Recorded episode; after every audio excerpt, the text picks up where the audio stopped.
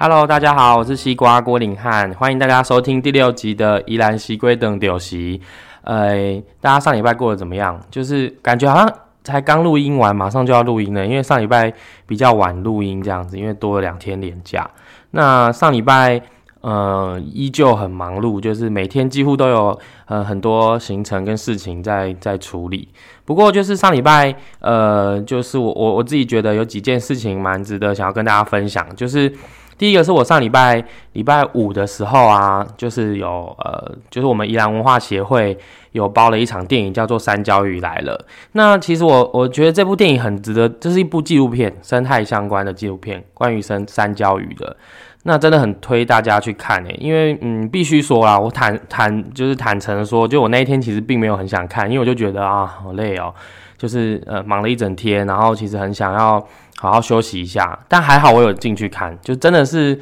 一部很值得推荐给大家的电影，而且我觉得大家一定会想要二刷，因为你在过程当中，你会因为一些就是被带入的情境，你可能会漏掉一些你想看的画面，这样你回过头来才会想到，觉得哎，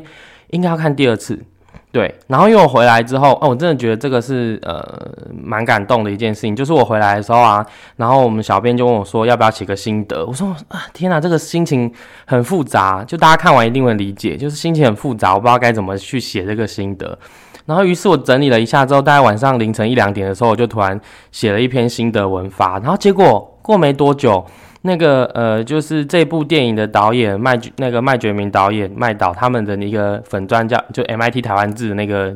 呃电视节目的粉砖就分享我的文章哦，就是觉得很感动，因为这真的是很值得推荐大家去，因为我讲了一些看这个电影刚才跟大家分享这个心路历程的过程啊，我觉得这真的是一个很值得推荐大家的电影，所以如果大家真的是我刚我讲一个觉得很可惜，就是依然没有。继续上映了，就是只它只上一周就没了，所以我们才会包场。那我其实也一直在想要不要继续包场，因为呃一直没有瞧到导演的档期这样子。所以如果大家如果想要看，可以跟我说，如果人数真的够多，我们再包这样子。对，这个是三焦鱼来了，推荐大家。然后呃，另外一个就是说，最近好像开始就是要呃准备扫墓了。对，因为四月也快到了嘛，好清明节快到，所以要提醒大家，就是记得不要就是去烧，比如就是那个呃小金抓的时候，不要不要在那个草堆里面烧，一定要注意安全，然后也不要放火去烧。就是这些草哦，这都会造成一些危险。因为前阵子大家知道，就是苗栗那边，就是因为有人这样，导致于两只才出生不多久的狮虎就死掉了。对，所以这真的是嗯，大家要注意一下哈。就是快要清明节了，因为大家最近都开始扫墓了嘛哈。对，这是的最近呃一些事情跟大家分享。好，那我们就准备开始来跟大家分享这礼拜的三件新闻喽。哦，这礼拜的新闻也是。万中选一，也就是挑了一些我觉得很值得跟大家分享的东西。那第一个呢，哦，大家上礼拜应该有听，我就是刚好去参加交通委员会的考察，所以第一则刚好就跟这个新闻有关系。就是呢，哦，大家知道就是刷卡斗咯，就是哎，我讲这个台语是对吗？好，就是我们三角道路，也就是台二跟延伸线这件事情，我相信很多呃不能说老宜兰人呐，很多就是中生代宜兰人一定也听过这一条道路的。的故事，或者说这件这个这个道路要来宜兰这件事情的的部分，那呃，不过呢，大家知道这件事情从二零零六年到现在十七年的时间，陆陆续续的，就是有一些过程当中不是很顺利，所以它至今为止都连可行性评估都还没通过，所以就是这篇新闻主要是在跟大家说，就是陈欧破委员和我们的立法委员陈欧破。也努力的、积极的在推这条道路，希望它可以可行性评估至少可以通过，然后继续后面的程序。不过呢，我为什么要特别分享这篇文章？是因为其实大家知道，我们过去过去一直在针对礁溪万和道有一些争取或一些呃倡议的事情。可是呃，为什么我们在谈就是说现在这个台二跟延伸线的部分，我们会有一些意见呢？主要原因是因为其实这条台二跟延伸线。可行性评估，它一直没有办法过的最主要原因就是它根本不符合，就是呃，就是所谓的呃运量啊或什么的效益啊，就是大家都说想要解决国五的问题，然后透过这条台二根延伸线就可以来解决国五的问题。坦白说，讲一个呃很很实际的概念，就大家知道，就是你只要路开的越多，基本上这个车还是会越多，因为大家会觉得越方便，所以车还是会来的越多。那宜兰县根本已经没有办法负荷得了这么多的车流量的状况下，你还想要再开一条道路，然后想要再引进这么多的车流，然后你说可以解决过五赛车的问题？跟你讲，就是所以呢，我们的行政院哦，同属同个政党的行政院，你们民进党的行政院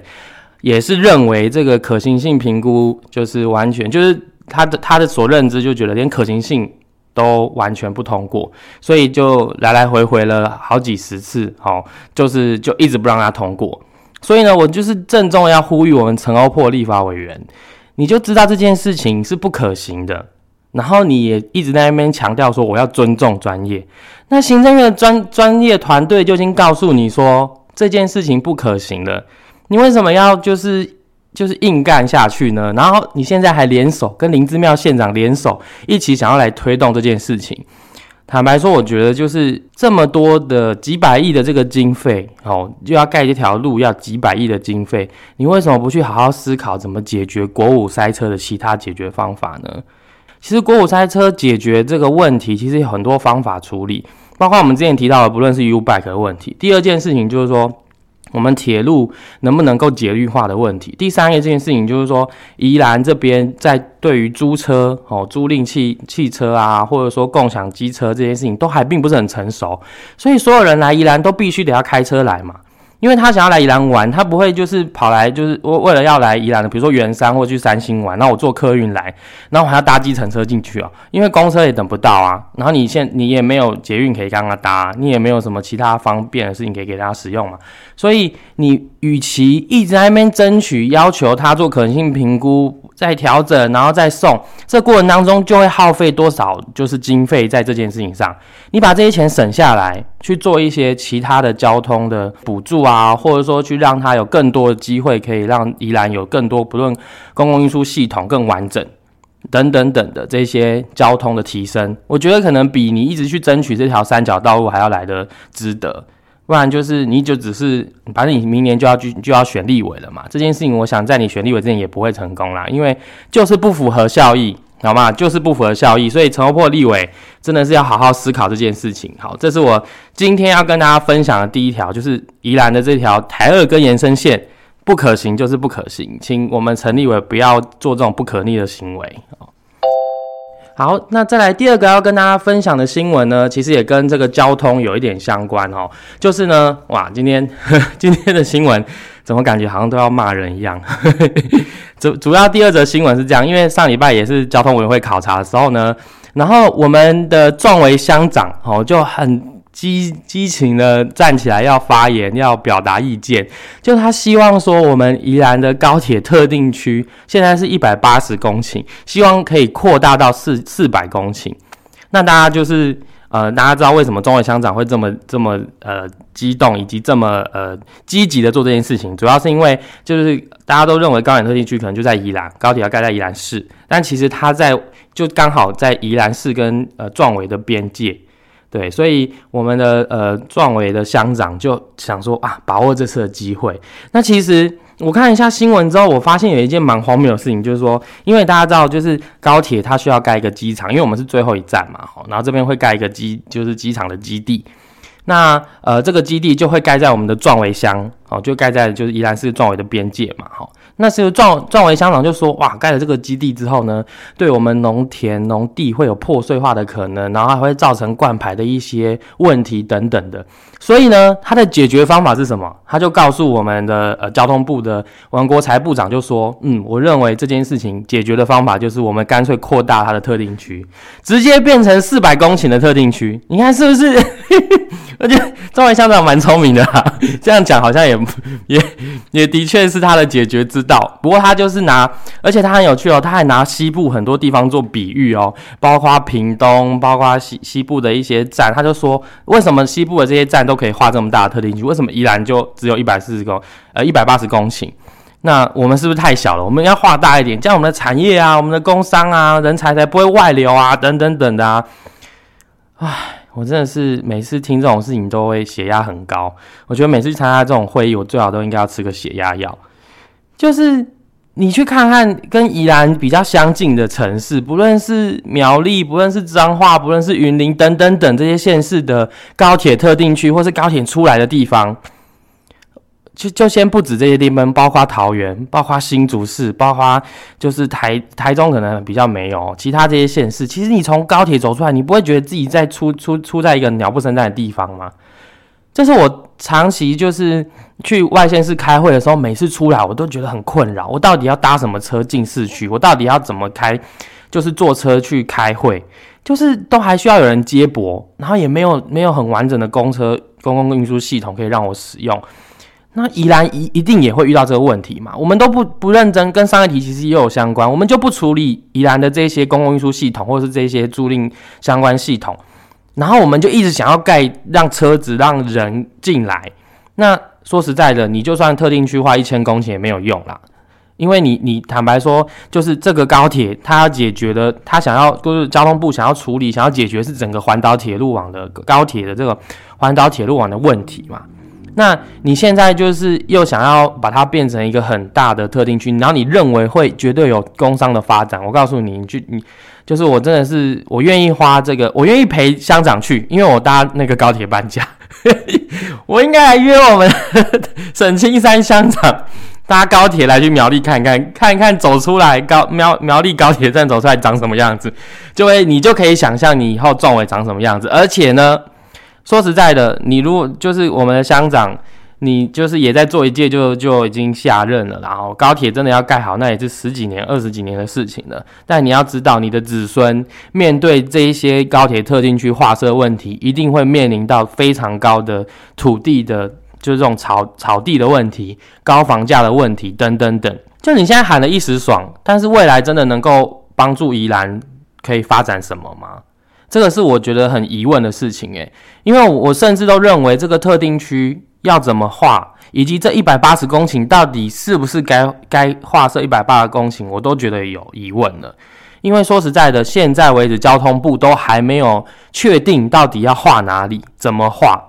说实在，这件事情都还很有得吵哦。因为这是之前呃开的那个高铁就是环评说明会的时候正在吵的部分啊。所以呢，对于高铁的议题，我觉得还有很多。很多要讨论的事情，然后这我就不一一细讲。不过我真的是严重郑重的呼吁我们沈青山乡长，诶，其实他也不会听啦，吼，反正我就只是想告诉大家，就是呃，就是我们沈青山乡长他就是很希望把高点特定区画大一点啦，吼，就是这样子。我们的政治人物就是有这种。唉，觉得数就是越大越好的这种期待啦。哈，但问题是根本就没有。对，这就是我 今天要跟大家分享的第二则的新闻，就是关于整个呃，我们沈青山壮维乡的沈青山乡长想要划设，就是想要扩大我们的高铁特定区。好，这是今天要分跟大家分享的第二则新闻。那接下来跟大家分享的第三则新闻呢？好了，我们就来讲一些比较轻松的，因为这跟我呃，就是原本一开场就要跟大家分享，但我想说开场讲太久了，就是呃上礼拜呃有一个新闻呢，是关于也是关于庙宇的 哦。最近哎，每几每每一集几乎都在讲庙，我最近真的是参与很多宗教，就是宜兰市的宗教活动然后就是呢我们。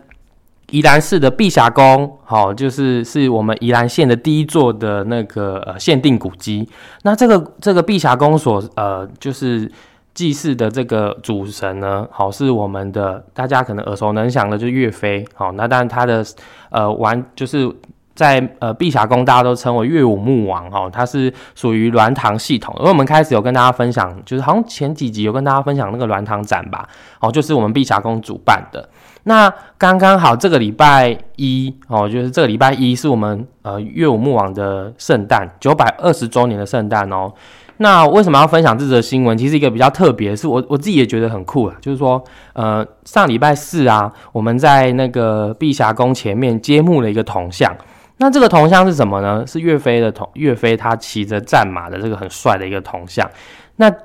觉得最酷的是捐的人，哦，捐的人是岳飞的孙子。岳飞的第二十八世孙哦，二十八世孙，因为他呃，因为全台湾只有七座是呃拜这个岳飞，就岳武穆王的庙。那宜兰市的这一座算是历史很悠久，而且也是唯一有拜岳母那个岳飞的妈妈岳母的这个岳飞庙了哦。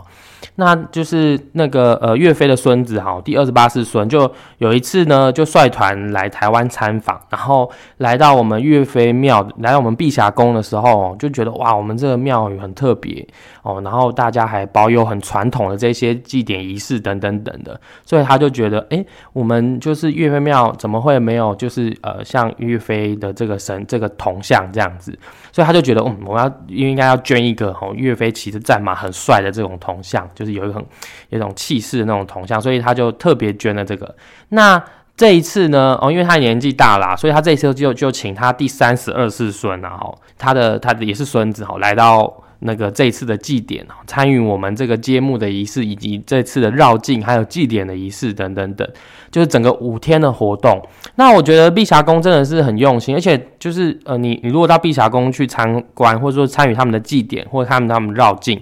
你就会感受到跟一般我们所在宜兰看到这种短行安啊，或者这种像我上礼拜分享的那种城隍大拜拜的绕境不太一样，因为他们大部分组成的成员都是比较是呃老师退休的啦，或者说或者说一些文人比较多。那因为他们属于鸾堂系统嘛，哦，他们所学的所念的，他们叫门生嘛，哦。所学所念的东西也都是比较呃，就是过我我我都会说它比较是儒儒家的呃宗教化，所以它比较属于儒家儒教的这种概念。那也因为呃去岳飞庙，就我们碧霞宫就是服务多年，所以我后来也担任了碧霞宫的门生。对，所以这几次这几天就在一直在协助这件事情啊，终于在昨天圆满的落幕啦。那我觉得如果大家有机会真的要去碧霞宫走走，而且他们二楼有一个那个武木文史馆，哇，那真的。那个文史馆真的很美，因为有很多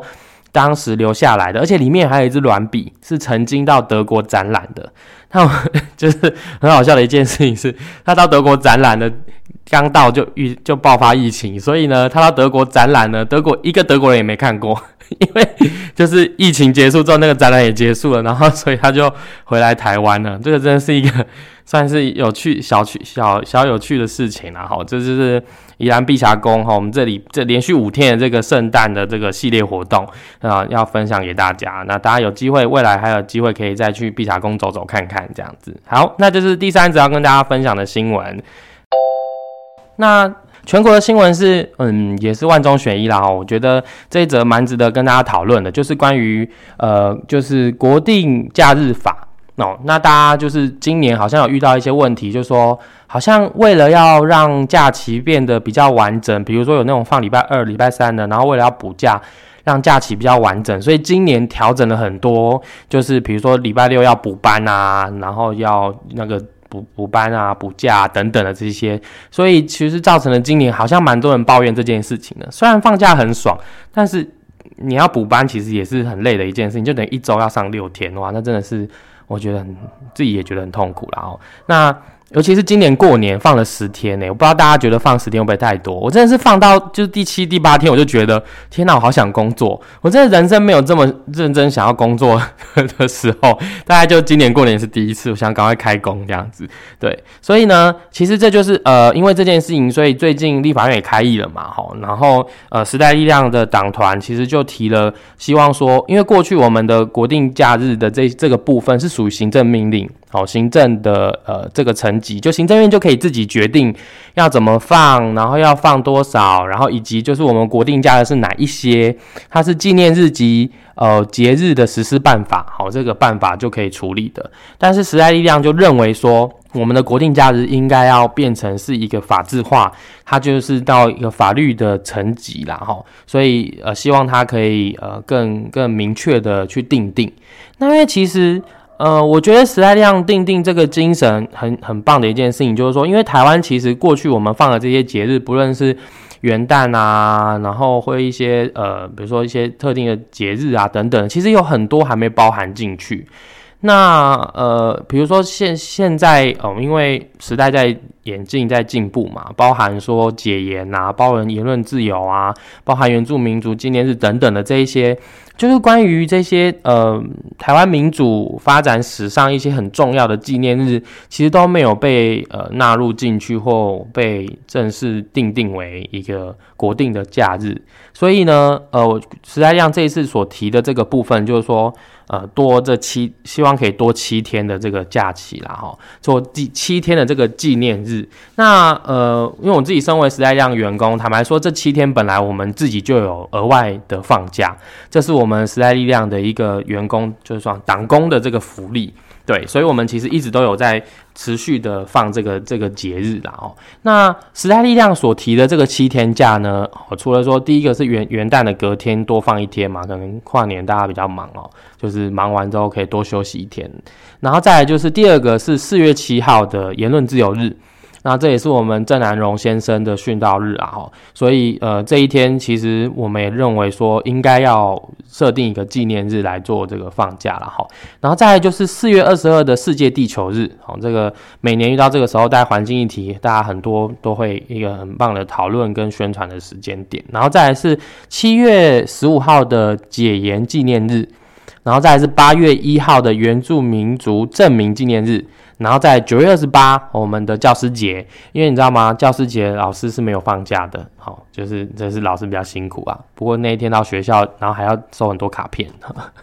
然后再来是世界人权及美丽岛事件纪念日，十二月十号，哦，这个刚好是那个世界人权日啦，哦，这个嗯也蛮蛮应该要作为一个纪念日，作为国定假日的一天呐。然后再来是我们其实除了这七天以外，还有提出一个，就是说，因为大家都知道我们嗯台湾是一个很多元族群的一个一个岛屿一个国家，那我们除了每年固定汉人的这个春假以外，其实原住民族他们每一个呃。每一个族群他们的丰年祭，每个族群的祭典其实都不一样的时间，所以我们其实还特别提了一个，就是说原住民族哈，他们应该要针对他们的碎石记忆的这个部分，应该要有三天的这个假日，好让原住民族可以来去呃作为他们的国定的假日，然后可以来放。对，那其实每个政党都有提不同的呃方向啦，不过我觉得时代量提的这几个方向真的都是很重要的时间，因为这个纪念日不只是一个放假。好，不只是一个假日，它更是一个纪念日，可以，呃，在国家的这个立法的单位，在法律的层层级上去定定这个纪念日，然后告诉大家这个节日的重要性，以及去传达这个纪念日的这个理的理念，或者说一些过去所发生的事情。所以，我我认为这个纪念日是很有很有意义的，因为其实。其实时代样在提这个七天假的这个概念，其实也有跟劳基法有相关啊。因为其实我们之前在提劳基法的时候，就是除了一例一休这件事情嘛，哈。其实最重要的是，我们还认为应该要多放弃这七天假，因为这七天假对于劳工或对于就是这精神概念，就是说，嗯，希望台湾的劳工可以有多一些假期啦。因为其实我们大家算是全全世界也是数一数二工时很长的国家。我觉得这这是一个很值得探讨议题，好，大家也可以持续关注啦，因为相信这个跟大家放假一定很有相关嘛，因为大家一定想知道自己的假期怎么过，然后假期怎么安排等等等的，对，这个就是要跟大家分享的一个全国的新闻。那呃，今天哎，今天刚好我们时代力量的人事呃宣布了，因为我们的那个新新任主席上任，三月一号上任的嘛，王婉玉主席。那上礼拜刚好跟大家分享到，不过今天终于布达了我们的秘书长人选是李兆利。那兆利其实我们认识真的蛮久了，他以前是我们时代力量智库的执行长。那其实他对于呃很多议题的一些想法或一些概念，其实都蛮好，而且协助了我们宜兰非常多。像之前关于农业的议题、观光的议题等等等，他其实都都呃很常来宜兰跟我们讨论，然后甚至带我们去参访或去拜访一些地方的头人或专家，然后给了蛮多意见的。对我觉得这是很期待了哈，我们赵丽秘书长可以带领时代力量。他说什么？三个月要让大家看到不一样的时代力量啦。我个人是。呃，颇为期待啦，吼，不能说到很期待，但是我觉得是值得期待的一件事情，就是说，嗯，时代力量真的是面临了很大的一个困境啊，不论是呃政党之间的夹杀，或者说疫情过后整个保守势力的的的的反扑啊，或者说怎么整个产业萧条的问题等等，对，所以时代力量的确在这一年选举，或者说要让。台湾人民看见时代力量跟其他政党不一样的地方在哪里的时候，其实真的是需要一些力气跟需要一些嗯方法啦。哦，就是你看我们其实前面提到这么多议题，不论交通的，不论这个文化教育等等的这一些，说实在的，真的敢讲真话的政党或者是敢讲真话的人没几个。然后这些政治人物，嗯，你说陈欧破，他也当了好几十年的啊。那个沈青山乡长也是也是当了好几一二十年的政治人物，但他们有没有随着时代的的演进，他们在进步？所以时代力量很重要啦，就是对于整个台湾来说，这个第三势力真的很重要，敢讲真话，敢去对公平正义这件事情去努力的。好了，总之大家明年如果有机会，时代量中奖票可以投一下。我才可以继续很顺的，就是录 podcast 给大家听。好了，那今天的那个《依然习惯等流习》第六集就分享到这边，谢谢大家，好，拜拜。